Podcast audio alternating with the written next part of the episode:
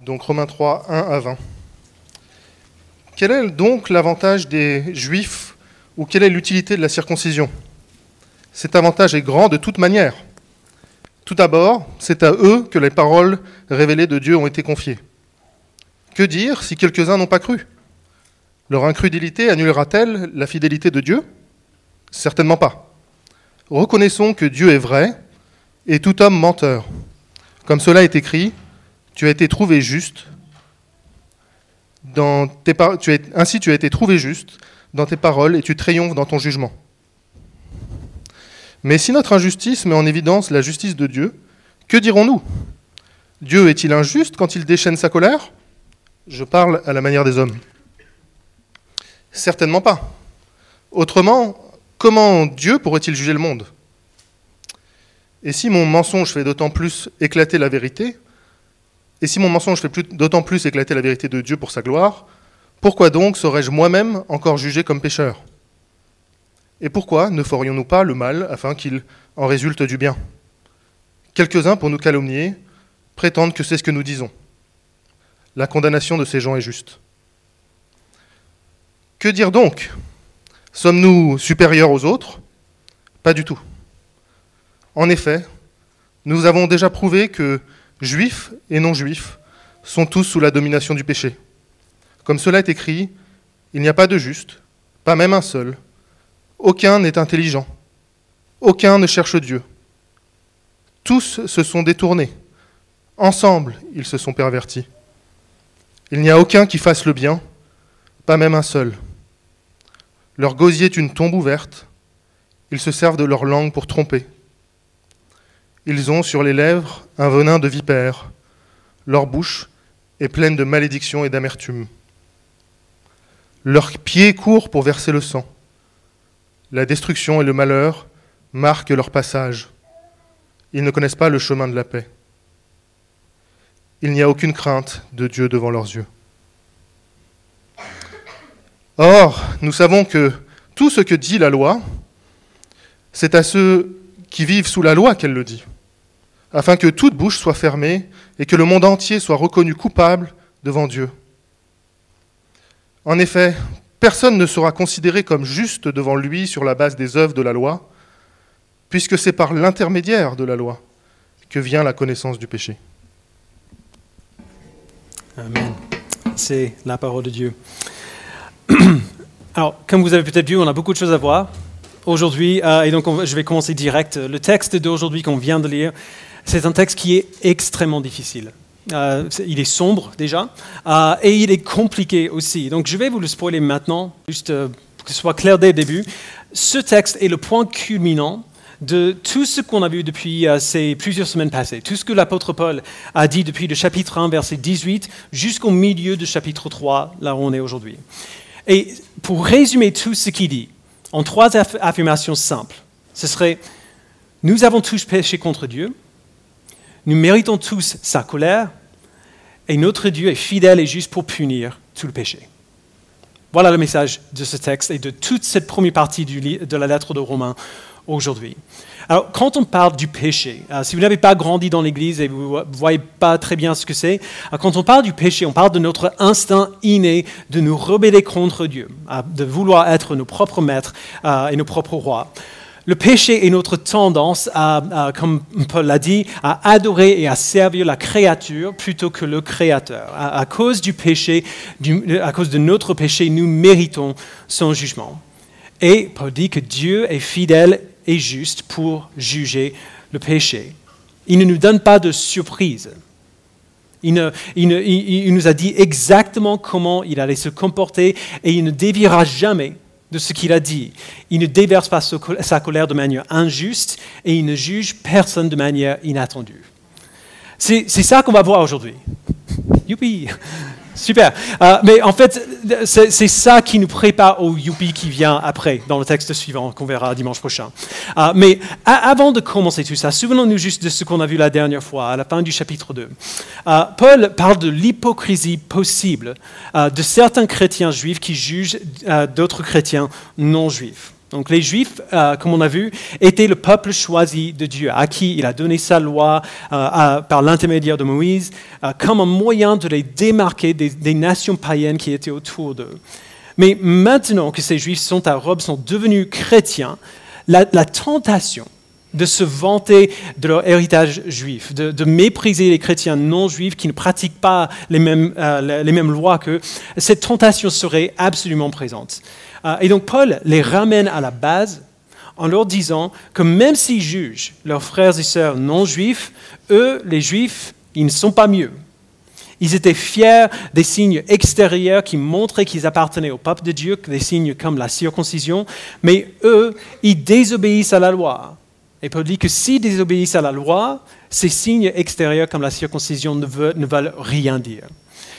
Alors à ce point, Paul anticipe euh, quelques questions de la part des Juifs. Et la première question, on comprend pourquoi euh, il anticipe cette question. Donc euh, on, revient au verset 1 du chapitre 3.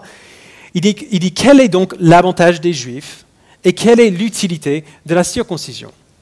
Cet avantage est grand de toute manière. Tout d'abord, c'est à eux que les paroles révélées de Dieu ont été confiées.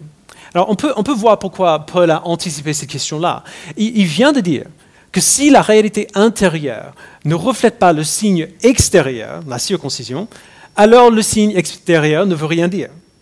Alors on pourrait imaginer que Paul, juste en quelques mots, vient de, prendre toute la Torah, toute la loi de Moïse et de la jeter à la poubelle. C'est inutile maintenant. Mais Paul insiste qu'il ne fait pas ça. Il rassure ces chrétiens juifs qu'il y a de la valeur dans le fait d'être juif, il y a de la valeur dans la circoncision. Et la valeur principale dans ces choses, comme il explique, c'est que en recevant cet immense héritage religieux, Dieu leur a clairement parlé. En recevant tout cet héritage religieux, euh, les Juifs euh, ont entendu clairement les paroles de Dieu. C'est à eux que les paroles révélées de Dieu ont été confiées. Tellement de gens dans notre monde cherchent un signe, une indication qu'il y, a, quelque chose, quelqu'un euh, là-haut, que tout ce qui se passe dans notre monde se passe pour une raison. Les Juifs avaient ce signe-là. Dieu leur a clairement parlé. Il leur a donné la loi, il leur a révélé son caractère. Les Juifs savaient ce qu'ils devaient faire. C'est un cadeau fabuleux, mais ce cadeau avait un but. La loi a révélé le caractère de Dieu à son peuple, et le peuple était censé refléter Dieu à leur tour montrer au monde ce à quoi ressemble ce Dieu. Ce n'était pas seulement des, rites et des rituels euh, du peuple, mais le caractère saint du peuple qui devait les rendre distincts des autres nations, euh, pour que les autres nations euh, les regardent et qui voient combien Dieu est bon et qui désirent venir à lui. Dieu leur a confié sa loi pour qu'il soit une lumière au reste du monde. Mais au lieu de ça, comme on a vu la semaine dernière, plusieurs juifs ont commencé à utiliser la loi de Dieu comme une massue. Ils l'ont utilisée pour tenir des gens à l'écart plutôt que de les inviter à s'approcher. Au lieu de la confiance humble que la révélation aurait dû produire, leur privilège est sorti en orgueil. Plutôt que de réaliser qu'ils avaient besoin de Dieu et d'être reconnaissants de l'avoir reçu, ils ont jugé les autres qui ne l'avaient pas reçu, qui n'avaient pas reçu cette même révélation de la part de Dieu.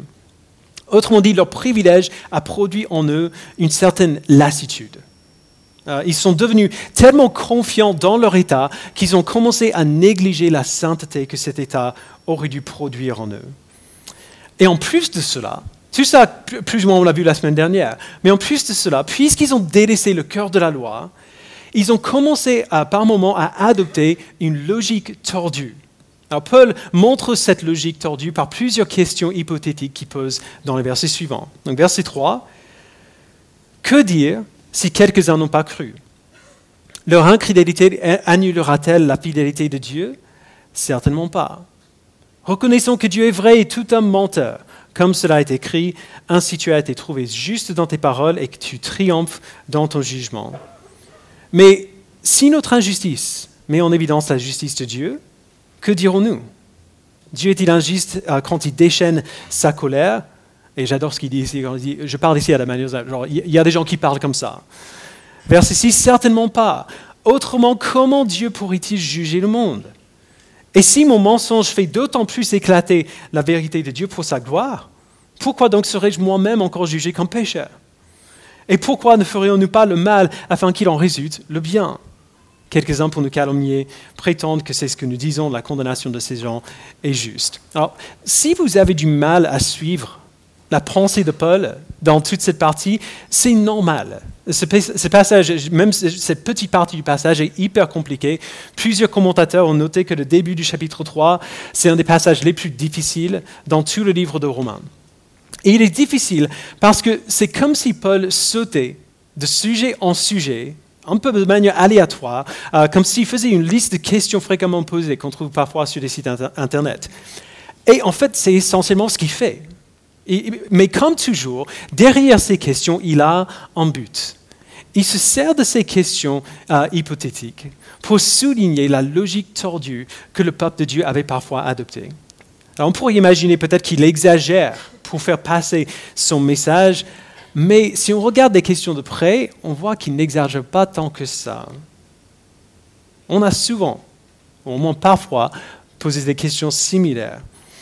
Euh, par exemple, nous croyons, à notre Église, nous croyons à la souveraineté de Dieu sur toutes choses. Euh, alors on dit parfois des choses comme Dieu se sert de toutes choses, y compris notre péché, pour notre bien et pour sa gloire. Et c'est vrai, on verra ça dans Romains 8, euh, dans quelques années, euh, ou dans quelques mois. Euh, mais, mais, si on ne fait pas attention, lorsque nous sommes tentés de pécher, parce qu'on a, cette, on a ce, cadre dans notre tête, que Dieu se servira de sa souveraineté, pardon, dans sa souveraineté, il se servira de toutes choses pour notre bien, si on ne fait pas attention, quand on est tenté de pécher, on commence à faire des analyses pour nous justifier. Et j'entends par des petits rires que je ne suis pas le seul à avoir fait ça. Non, je ne veux pas faire ça. Je sais que je ne veux pas faire ça, mais Dieu a quand même promis que toute chose concourrait à mon bien. Alors, est-ce qu'il ne va pas faire que ce péché que je suis sur le point de commettre concourt aussi à mon bien? Vous voyez, on se trouve dans une posture de réflexion à l'envers. Ok, la croix de Christ montre la grâce et la justice de Dieu. Mais mon péché a envoyé Christ à la croix. Alors, d'un certain point de vue, mon péché montre la grâce et la justice de Dieu. Alors, si mon péché montre la grâce et la justice de Dieu, je devrais, peut-être continuer. C'est ça le problème des Juifs que Paul vient de décrire depuis un chapitre et demi. Ils ont fait confiance dans leurs préceptes et dans leur loi pour les sauver, et même s'ils euh, ne pouvaient pas les respecter, et ils ont ignoré la sainteté que ces lois devaient produire en eux.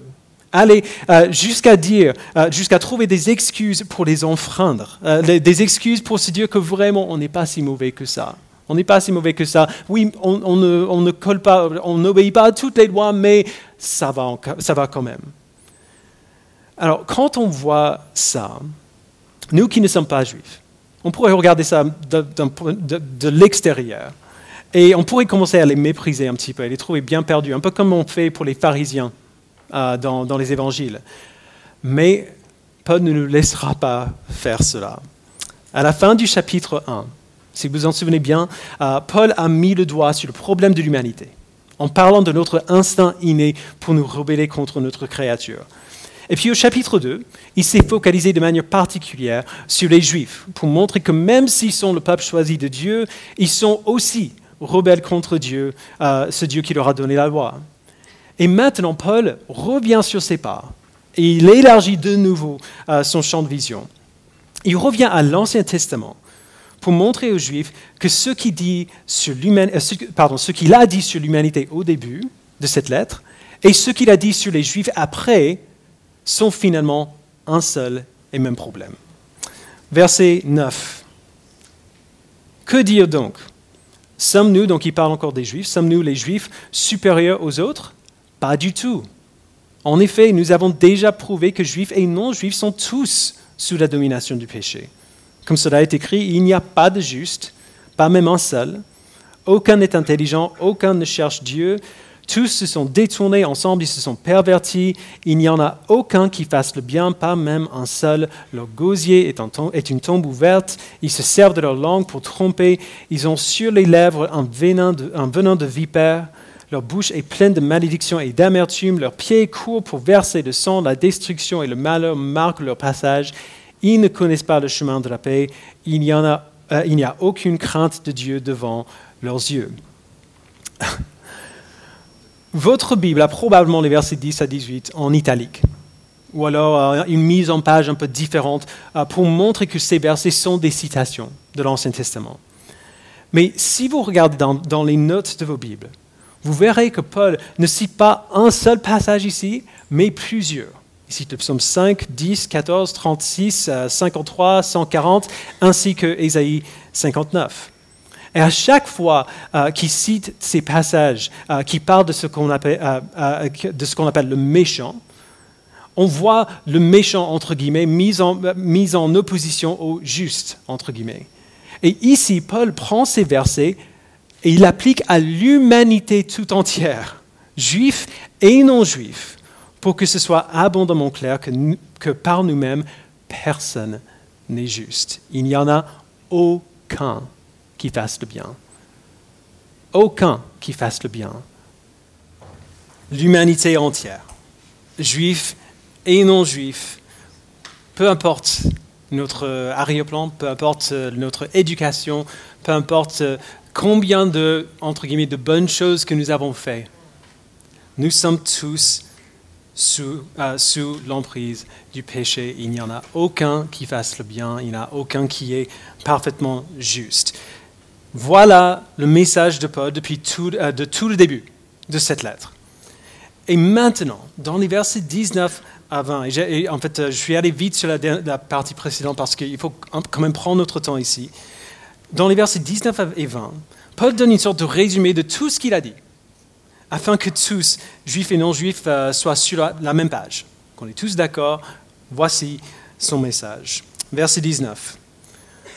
Or, nous savons que tout ce que dit la loi, c'est à ceux qui vivent sous la loi qu'elle le dit, afin que toute bouche soit fermée et que le monde entier soit reconnu coupable devant Dieu. En effet, personne ne sera considéré comme juste devant lui sur la base des œuvres de la loi, puisque c'est par l'intermédiaire de la loi que vient la connaissance du péché. Ce que Paul dit là est absolument brillant, mais c'est compliqué. Et donc on va le prendre lentement.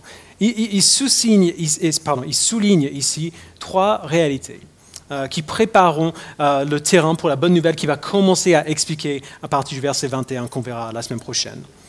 Donc la première de ces réalités, c'est que personne ne sera sauvé par la loi.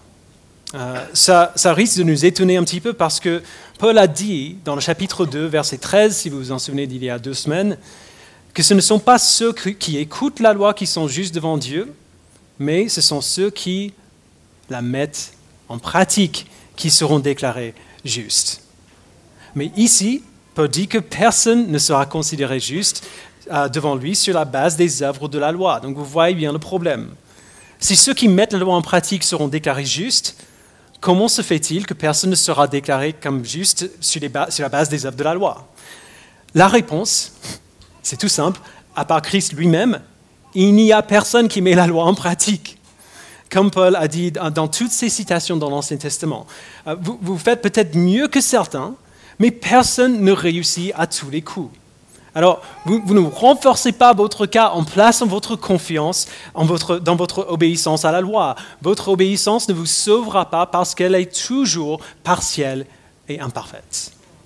Euh, on en parlera beaucoup plus quand on arrivera au chapitre 7 et, Paul va y apporter beaucoup plus de nuances, euh, nuance à ce moment-là. Euh, il va de nouveau insister dans le chapitre 7 que la loi est une bonne chose. C'est un don de la part de Dieu. Mais comme Tom Schreiner le dit, lorsque Dieu a donné la loi, les êtres humains pécheurs ont amené la loi dans l'orbite de leur péché. Et à cause de leur péché, ils étaient incapables de laisser la loi les guider et les modeler, un peu comme un ado qui reste debout toute la nuit à jouer aux jeux vidéo et puis qui ne peut pas rester éveillé en cours. Voilà ce que la loi ne peut pas faire. La loi ne peut pas nous sauver parce que toute l'humanité a été corrompue par le péché et donc on est incapable de suivre la loi. Alors si la loi ne peut pas nous sauver, qu'est-ce qu'elle peut faire? Et la réponse de Paul, c'est que la loi donne la connaissance du péché. Voilà la deuxième réalité. Euh, Douglas Moo euh, écrit, donc je cite, La loi donne aux hommes une compréhension du péché comme une puissance qui, vient, euh, qui tient tous en captivité et apporte la culpabilité et la condamnation. La loi présente les exigences de Dieu. Dans notre échec perpétuel d'atteindre ces exigences, nous nous reconnaissons pécheurs et justement condamnés pour notre échec. Alors ça peut sembler un peu complexe, mais c'est vraiment très simple. Un petit enfant peut comprendre la logique de Paul ici. Euh, je ne peux pas compter le nombre de fois que nous avons eu ce type de discussion avec nos enfants quand ils étaient petits. Qu'est-ce que papa a dit Qu'il ne faut pas dessiner sur les murs? Qu'est-ce que tu as fait? J'ai dessiné sur les murs. Alors qu'est-ce que tu mérites? Une conséquence. Oui, mon grand, c'est exact. Il n'a jamais dessiné sur le mur, Jack, juste euh, pour être clair. C'est juste un exemple. Mais c'est ça que Paul dit. La loi a dit aux Juifs ce qu'ils devaient faire. Tout a été écrit pour eux, noir sur blanc. Qu'est-ce que Dieu t'a dit de faire? De suivre ses lois. Et qu'est-ce que tu as fait? Je n'ai pas suivi ces lois. Alors, qu'est-ce que tu mérites? La conséquence. Exactement. C'est ça que Paul dit. La loi ne peut pas te sauver, mais elle peut très bien te montrer toutes les manières dont tu as échoué dans, ton obéissance. Alors la loi fait plus que ça, mais c'est sur cela que Paul se focalise ici. Ce qui nous amène à la troisième réalité sur laquelle Paul insiste dans cette, dans cette dernière partie, et c'est tout simplement que tous, sans exception, ont raté la cible. Au verset 19, Paul dit, tout ce que dit la loi, c'est à ceux qui vivent sous la loi qu'elle dit, qu'elle dit. Alors, ceux qui vivent sous la loi, on a déjà vu, ce sont les Juifs qui ont reçu la loi de Moïse. Du coup, ce que Paul dit semble euh, peut-être étrange. Bien sûr que la loi Paul à ceux qui l'ont reçu, mais Paul dit cela pour faire un contraste entre les Juifs qui avaient la loi et les non-Juifs qui n'avaient pas la loi. Et voici la grande différence entre les deux. On a déjà vu il y a quelques semaines au verset 15 du chapitre 2, euh, quand Paul a, a parlé des non-juifs, qui parfois, sans même le réaliser peut-être, font ce que la loi demande, même s'ils n'ont jamais reçu la loi, même s'ils n'ont pas été instruits dans la loi. Alors quand Paul parle de cette loi qui est écrite sur notre cœur, il parle de notre conscience, de l'image de Dieu reflétée dans nos cœurs cette conscience qui, par, la grâce commune de Dieu qui nous donne à nous tous, parfois nous pousse à faire ce qui est juste. Ou plutôt, nous pousse toujours à faire ce qui est juste, mais parfois on écoute. Cela suffit pour nous condamner, parce que personne n'a jamais parfaitement suivi, écouté sa conscience à tout moment. Mais quand même, ça reste un peu vague on n'a pas une idée, juste par notre conscience très claire, de qui, est Dieu, quel est son plan pour ce monde, euh, pourquoi il a fait tout ce qu'il a fait. Mais les Juifs avaient reçu quelque chose en plus de leur conscience. Ils ont aussi reçu la loi de Dieu. ils avaient une image plus complète de qui Dieu est et de ce qu'il demande cette loi, euh, cette image plus complète du, caractère de Dieu est donnée aux Juifs et s'applique aux Juifs, Paul dit. Mais, du coup, qu'est-ce qu'il veut dire quand il dit que cette loi donnée aux Juifs a été donnée afin que toute bouche soit fermée et que le monde entier, donc juif et non juif, soit reconnu coupable devant Dieu? Comment est-ce que la loi donnée aux Juifs pourrait être une raison pour laquelle le monde non juif soit aussi reconnu comme coupable devant Dieu La réponse est finalement assez simple. Disons qu'on a deux personnes dans deux voitures séparées. Et pour une raison X, ils doivent faire le trajet entre Paris et un tout petit village à 300 km d'ici. C'est la grève, comme vous savez. Il y a une pénurie de carburant, les stations-service sont à sec, les deux voitures ont juste assez d'essence dans le réservoir pour arriver au tout petit village. Mais la seule manière pour y arriver sans tomber en panne d'essence, c'est de faire le trajet parfaitement. Pas de pause pipi, pas d'erreur de navigation. Une de ces personnes n'a aucune idée concrète d'où se trouve le petit village. Elle, elle sait seulement que le petit village se trouve euh, quelque part vers l'est. Et donc, elle prend la route, euh, si, si, elle prend la route avec seulement cette idée un peu vague en tête d'où elle doit aller, elle ira peut-être vers l'est, mais elle tombera en panne d'essence quand même très loin de sa destination. L'autre personne a une carte routière. Alors, pas un smartphone, pas un, GPS, mais une carte en papier. Ça existait à un moment. Et, et cette personne n'est pas très douée pour lire les cartes. Certains d'entre nous, on se rappelle de la vie avant les GPS. Hein. Qu'est-ce qui se passait à chaque fois? Eh bien, on se plantait au moins une ou deux fois avant d'arriver à notre destination. Alors mince, j'aurais dû prendre cette sortie. Euh, et hop, on fait demi-tour. Alors cette personne aussi tombera en panne d'essence avant d'arriver au petit village. Elle sera beaucoup plus proche du petit village que la personne qui n'avait pas de carte. Mais en fin de compte, aucun des deux n'arrivera à destination. C'est ce que Paul dit ici. Si les Juifs avaient reçu la loi de Dieu, qui leur a dit ce qu'ils devaient faire pour être déclarés justes devant Dieu, et eux, ils n'ont pas réussi à y arriver, combien les non-juifs qui n'avaient pas la loi doivent-ils être loin de ce standard parfait? Les juifs avaient la loi et n'ont pas réussi à la suivre. Les non-juifs n'avaient pas la loi et sont d'autant plus perdus pour cela.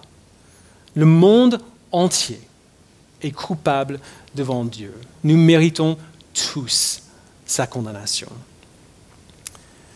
Alors c'est ça la mauvaise nouvelle qu'on a besoin de voir avant d'arriver à la bonne nouvelle dans la deuxième moitié de ce chapitre. Chaque humain euh, qui, a, qui a jamais vécu, juif et non juif, est coupable devant Dieu. Parce que nous n'avons pas atteint les standards de sainteté que Dieu exige. Et pour cette raison, nous méritons sa punition. Mais quand même, on n'a pas fini. On a besoin de revenir un petit peu en arrière pour pleinement voir le contraste que Paul nous donne ici. Et c'est le contraste qui dit que alors que nous sommes infidèles et inconstants, notre Dieu, lui, il est fidèle. Alors revenons au début de ce, petit, passage, au verset 3. Il dit Que dire si quelqu'un n'a pas cru? Leur incrédulité, euh, leur incrédulité annulera-t-elle la fidélité de Dieu? Certainement pas. Reconnaissons que Dieu est vrai et tout homme menteur. Comme cela est écrit, ainsi tu as été trouvé juste dans tes paroles et tu triomphes dans ton jugement. Euh, le, titre que j'ai donné à ce message et à ce dernier point, c'est Notre Dieu fidèle. Quand, nous entendons dire que Dieu est fidèle, quand on parle de la fidélité de Dieu, on pense tout de suite à sa fidélité pour nous sauver. Et c'est vrai, c'est vrai, absolument. Mais ce n'est pas tout. Ce n'est même pas de, cela que ce texte parle. Quand Paul dit que l'infidélité des hommes n'annulera pas la fidélité de Dieu, il insiste sur le fait que Dieu est cohérent.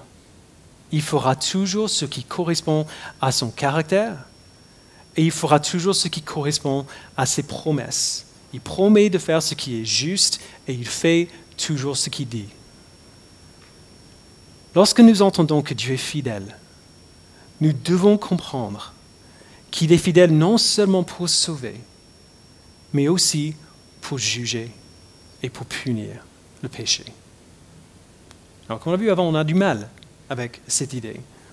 On n'aime pas l'idée de la colère de Dieu contre le péché, contre le péché des autres peut-être.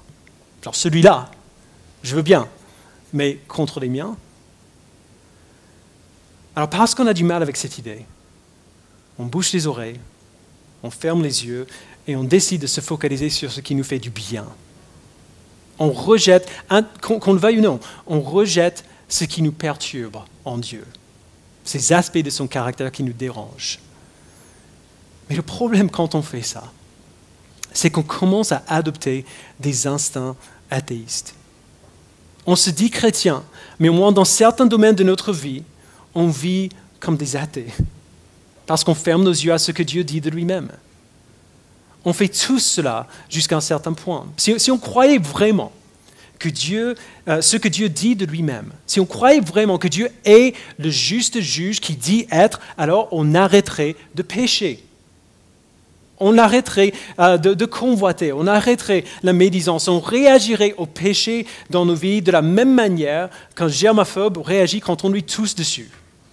On, reculerait même devant l'idée du péché, parce qu'on serait conscient de combien la colère de Dieu brûle contre ce péché-là, combien ce péché-là, quelle que soit sa taille en termes de conséquences, est une offense à notre Dieu juste. La lutte de toute la vie chrétienne, c'est de vivre de moins en moins comme des athées et de plus en plus euh, comme des gens qui croient pleinement ce que Dieu dit de lui-même. Et ça veut dire qu'il y a une tension que Dieu nous appelle à maintenir dans notre vie chrétienne. Nous ne voulons pas et nous ne devons pas vivre constamment terrifiés de la colère de Dieu parce qu'il a promis que s'il nous a sauvés, il nous gardera. Et il sera fidèle pour accomplir cette promesse. On peut absolument avoir cette assurance. Et d'ailleurs, si on continue de lire la lettre, on le verra aussi dans le chapitre 8. Mais en même temps, nous sommes appelés à ne pas laisser notre assurance nous conduire à la lassitude. Ce qui était, comme on a vu, le problème de beaucoup de juifs.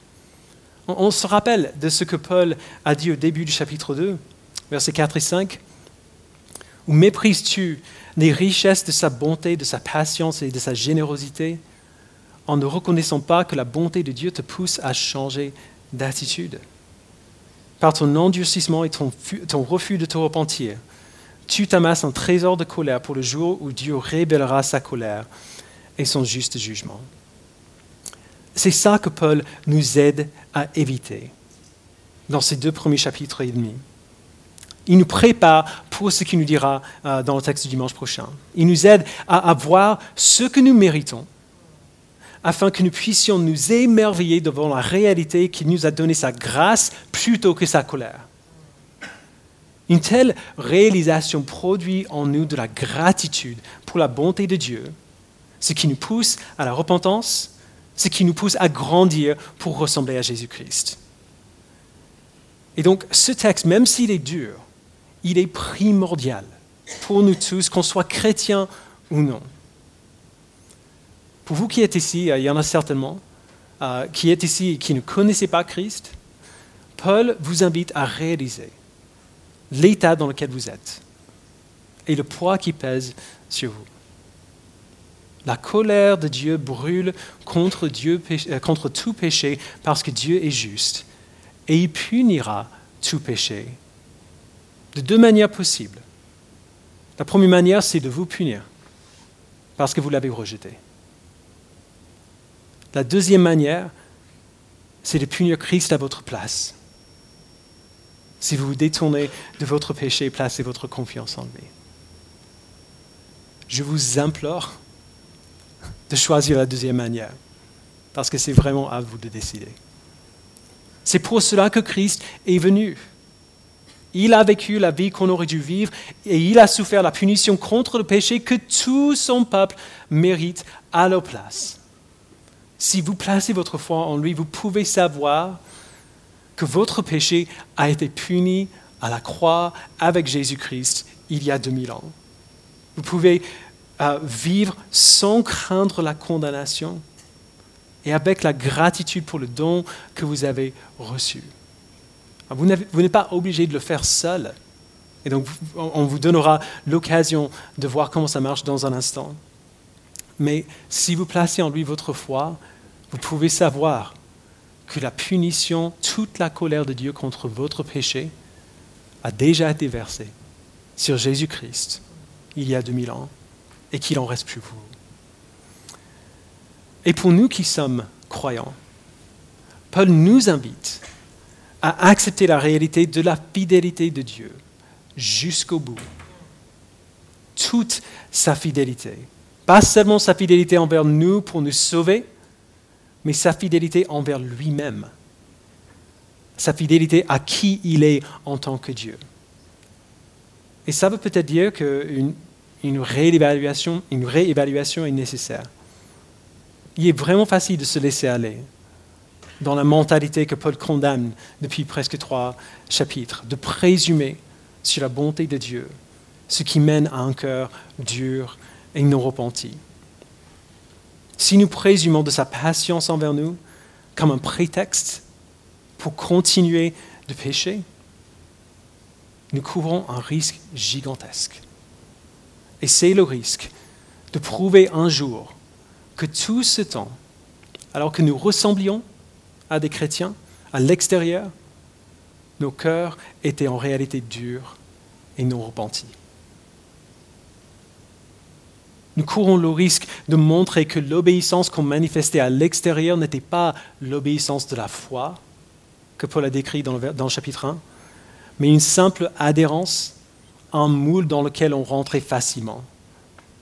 Un moyen pour nous sentir mieux, pour étouffer notre conscience pour qu'on puisse dormir la nuit. Alors l'antidote d'un tel comportement, c'est cette réalisation à laquelle Paul nous invite ici. Nous méritons la condamnation, nous méritons l'enfer, et Dieu ne nous le donne pas. Au lieu de ça, il nous donne son Fils, qui a pris notre condamnation sur lui-même, afin que nous partagions dans sa récompense. Alors du coup, peut-être que la, réponse appropriée à ce texte serait simplement un moment de, de réflexion et de prière. Au moment où nous nous plaçons au pied de notre Père pour lui demander de nous montrer des domaines de notre vie où nous avons présumé de sa bonté. On doit y réfléchir et prier et demander à Dieu de nous réveiller de notre stupeur afin d'être de nouveau reconnaissant pour sa grâce et de pouvoir grandir grâce à notre gratitude. On va prendre un moment maintenant euh, pour faire cela. Je vais mettre, et je vais laisser pendant un moment euh, aussi pendant la scène de prière sur l'écran. Si vous ne connaissez pas Christ aujourd'hui, vous avez quelques minutes devant vous. La première prière, c'est pour ceux qui cherchent la vérité. Peut-être que vous avez envie de savoir ce qui est vrai, jusqu'ici vous n'êtes pas convaincu. Vous pouvez demander à Dieu de vous montrer ce qui est vrai, parce que euh, en même temps que c'est à nous de choisir, on sait bien aussi que personne n'est sauvé par son propre choix, par lui-même. C'est Dieu qui nous montre qui il est, qui nous convainc qu'il est vrai, qu'il est vraiment qui il dit être, et qui nous amène à, ce positionnement, à ce positionnement de choix de choisir, je décide de suivre Christ, de placer en toi ma confiance. Alors si vous n'êtes pas convaincu, priez la première prière. Si vous êtes convaincu, mais vous ne savez pas quoi faire après, vous avez la deuxième prière. Une prière de foi. Vous pouvez faire cela comme un premier pas de foi vers lui. On va prendre juste quelques instants pour nous examiner, nous placer devant Dieu, chacun de manière individuelle. Ah, et puis après, on prendra la scène.